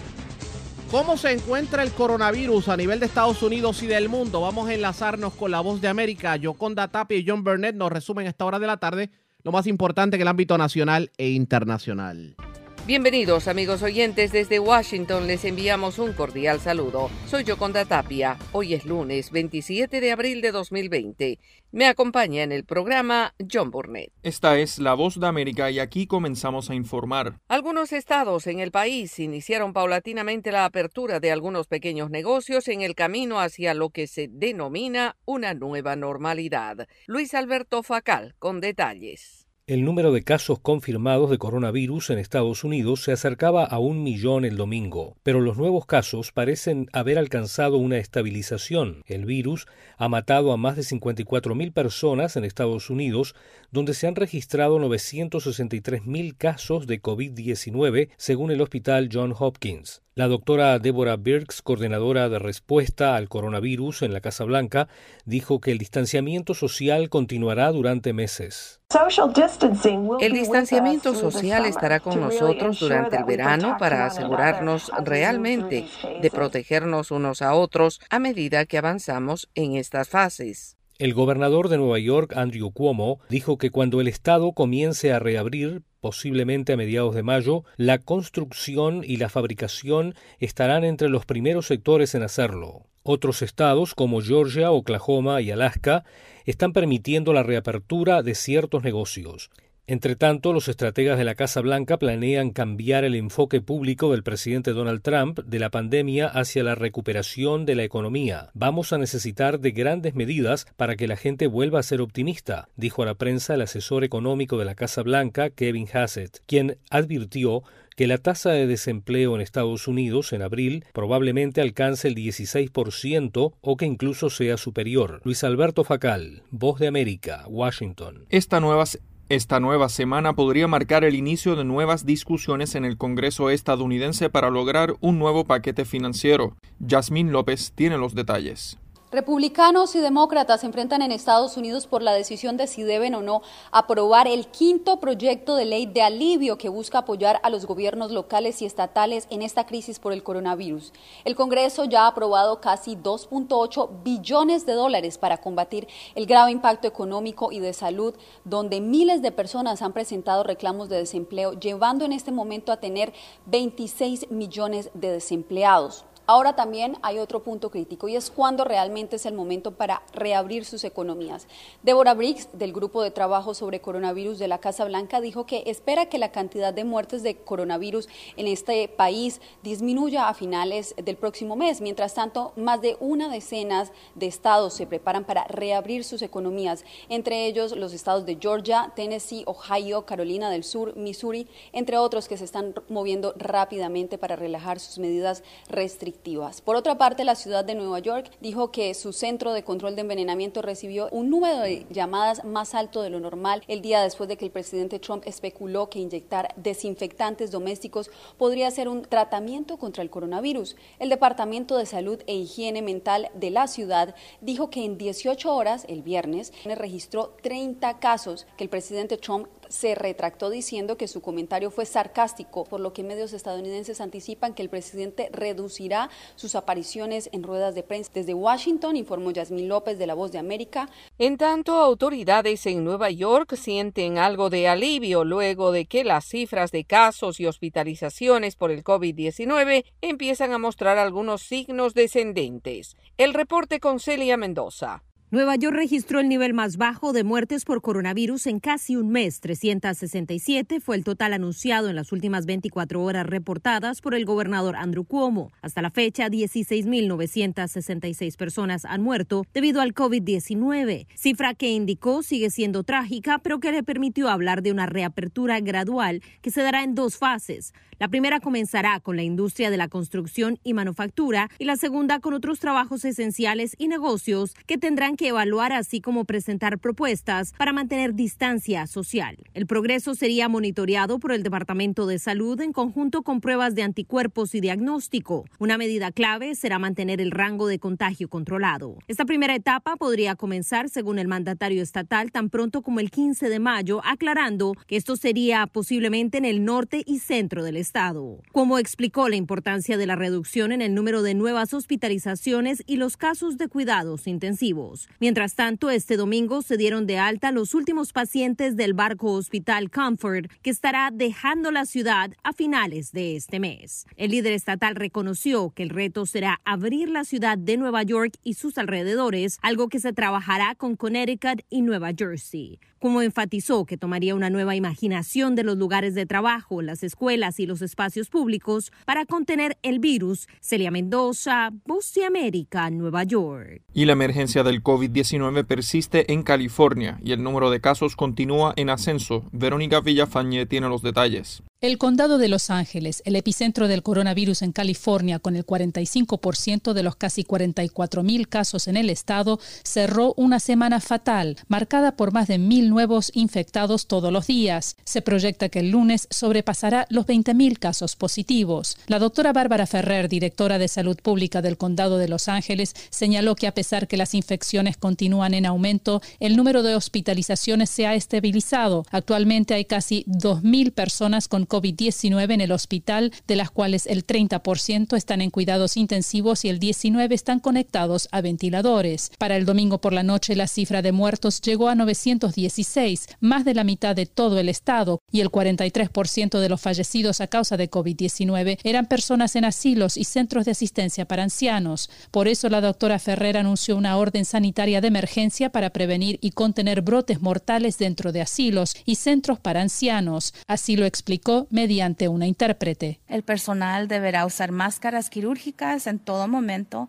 Residentes también deberán usar máscaras quirúrgicas cuando estén fuera de sus habitaciones. Se suspenden todas las comidas y actividades comunales para garantizar el distanciamiento físico. Hasta la fecha, más de 3.000 empleados y residentes de diversas instituciones para ancianos en el área de Los Ángeles han dado positivo. Verónica Villafañe, Voz de América, Los Ángeles. Y autoridades en México ordenan la salida de migrantes de estaciones migratorias en medio de la crisis de la pandemia del coronavirus y por temores a la propagación del contagio.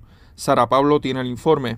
Ante la emergencia sanitaria derivada del coronavirus, el Instituto Nacional de Migración informó que permitió la salida de migrantes que se encontraban en estaciones gubernamentales y estancias provisionales, personas a quienes por distintas razones no se les había resuelto su situación jurídica. En un comunicado indica que la decisión se tomó en atención a las recomendaciones sanitarias de autoridades mexicanas y de organismos nacionales e internacionales sobre la protección de los derechos humanos de grupos en situación de vulnerabilidad en las 65 estaciones y albergues del Instituto Nacional de Migración, con una capacidad de ocupación de 8.524 espacios, fueron alojados en el mes de marzo 3.759 personas migrantes y actualmente se alberga solo a 106. Además, en coordinación con la Secretaría de Relaciones Exteriores, fueron retornados vía terrestre a Guatemala y vía aérea a Honduras y El Salvador 3.653 migrantes de esos países. El secretario de Relaciones Exteriores, Marcelo Ebrard, ha reportado que debido a la pandemia el flujo de migrantes en ambas fronteras del país ha disminuido. Diría yo que los flujos migratorios que tenemos al sur y al norte son muy bajos respecto a lo que habitualmente son. Sara Pablo, Voz de América, Ciudad de México. Y aquí iniciamos en Buenos Días América nuestro recorrido por Latinoamérica. En Venezuela, el gobierno en disputa implementa nuevas medidas de control de producción de artículos de primera necesidad. Carolina Alcalde reporta. Luego del anuncio oficial del inicio de ocupaciones temporales de empresas, fiscalizaciones y medidas de control de precios, Empresas Polar, la mayor productora de alimentos del país, rechazó lo que calificó de medidas arbitrarias y aseguran que atentan contra la seguridad alimentaria de los ciudadanos. El vicepresidente del área económica del gobierno en disputa, Tarek El Aizami, anunció que hoy lunes serán publicadas las listas con los precios regulados de 27 artículos básicos. Para contener la especulación criminal de algunos sectores que han pretendido desestabilizar y perturbar la cuarentena. Tras los anuncios se registraron largas filas en supermercados debido a que muchos ciudadanos decidieron abastecerse de alimentos, preocupados por la posibilidad de que las medidas del gobierno en disputa revivan el escenario que se registró entre el 2015 y 2018, cuando los controles de precio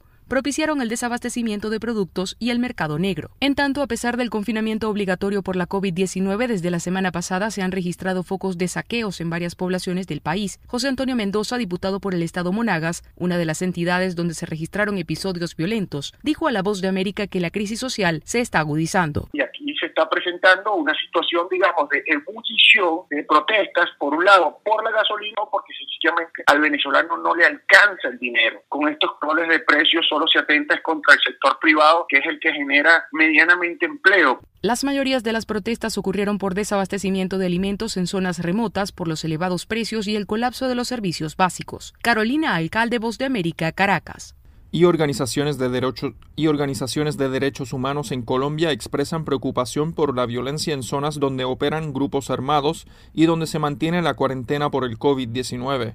Manuel Arias Naranjo tiene el informe.